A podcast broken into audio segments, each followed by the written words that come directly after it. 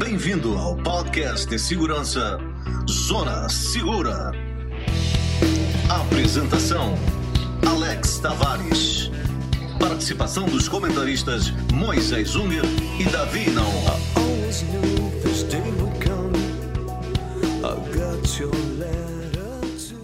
Olá, ouvinte, protetor e protetora. Com vocês, o podcast que fala da segurança descomplicada, apresentado por mim, Alex, e meus amigos consultores Davi e Moisés. Esse é o episódio número 7. No episódio de hoje, vamos tratar do maior causador de danos em propriedades do mundo. Vamos falar dos incêndios. Infelizmente, até hoje ativo e aqui no Brasil com muitos casos sérios ainda nos dias de hoje. Vamos tratá-lo da maneira que você já sabe, acostumado, dessa maneira fácil e descomplicada, com informações relevantes que você pode usar no seu cotidiano. Muito bem, Davi, Moisés, tudo bem? Vamos começar com as perguntas? Lá vai a primeira então. Quais seriam os eventos que mais geram incêndio em residências no Brasil? Tudo bem, Alex? Bom, vamos começar falando da rede elétrica e seus equipamentos básicos, como ferro de passar, chuveiro elétrico, aquela situação que não se deve usar muitos adaptadores na mesma tomada, aqueles famosos Benjamin.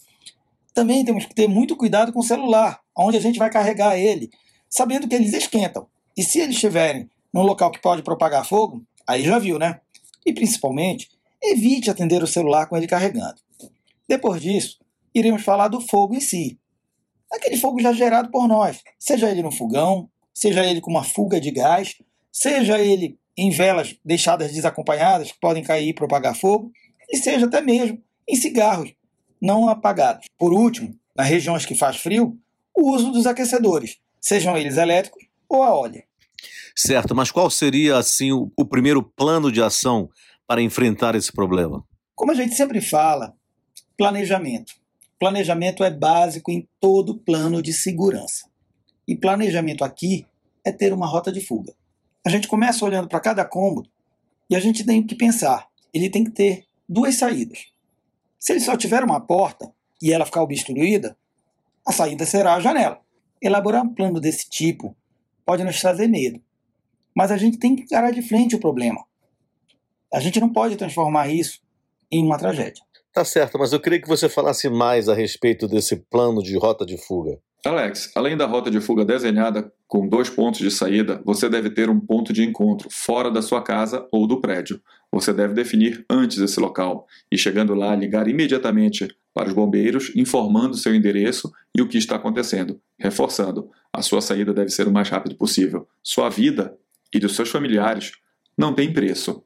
Tá certo, mas agora vamos dizer em relação a equipamentos. O que vocês acham que devemos ter em casa? Alex, em todos os cômodos da casa. E isto é norma em alguns países. Deveremos ter detectores de fumaça. Além deles, um extintor de incêndio, ABC, que é a especificação para combater fogo. A letra A combate sólidos como plástico, borracha e madeira. A letra B, líquidos inflamáveis. E a C, equipamentos elétricos. Isso cobre, basicamente, quase todos os incêndios que podem acontecer dentro de uma casa. O Brasil, segundo dados estatísticos de 2015, é o terceiro país em fatalidades por incêndios. Realmente, né? Terceiro lugar em fatalidades por incêndios é um dado preocupante. Mas agora me diz uma coisa: se o fogo já começou e eu estou dentro de casa já, o que é que eu faço?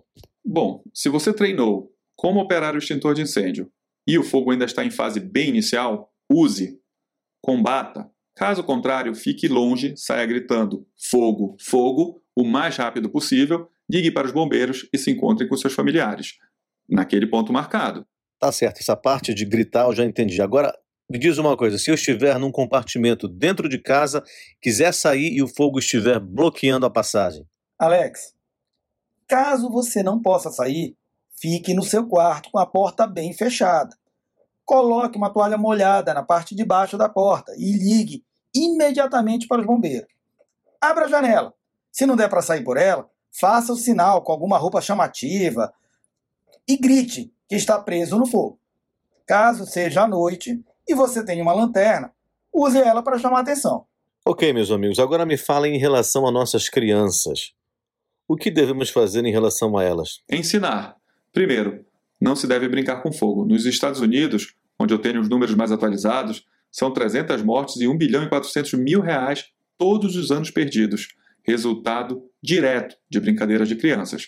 Depois, ajude a criança a se defender do fogo com a instalação de sensores nos quartos, faça ela se familiarizar com o som do alarme de incêndio, qual rota tomar onde te encontrar e enfatize a frase: saia o mais rápido e não toque nada. Muito bem, meus amigos, por hoje é só. Chegamos ao final de mais um programa. Espero que tenham gostado e aprendido um pouco mais. Obrigado ao Davi Moisés. E você que está com dúvidas em como preparar melhor sua casa e como fazer um plano de proteção e prevenção de incêndio, entre em contato conosco através das nossas mídias sociais. E dentro de 10 dias falaremos um pouco mais de como manter você, a sua família e a sua casa mais segura e protegida. Até a próxima!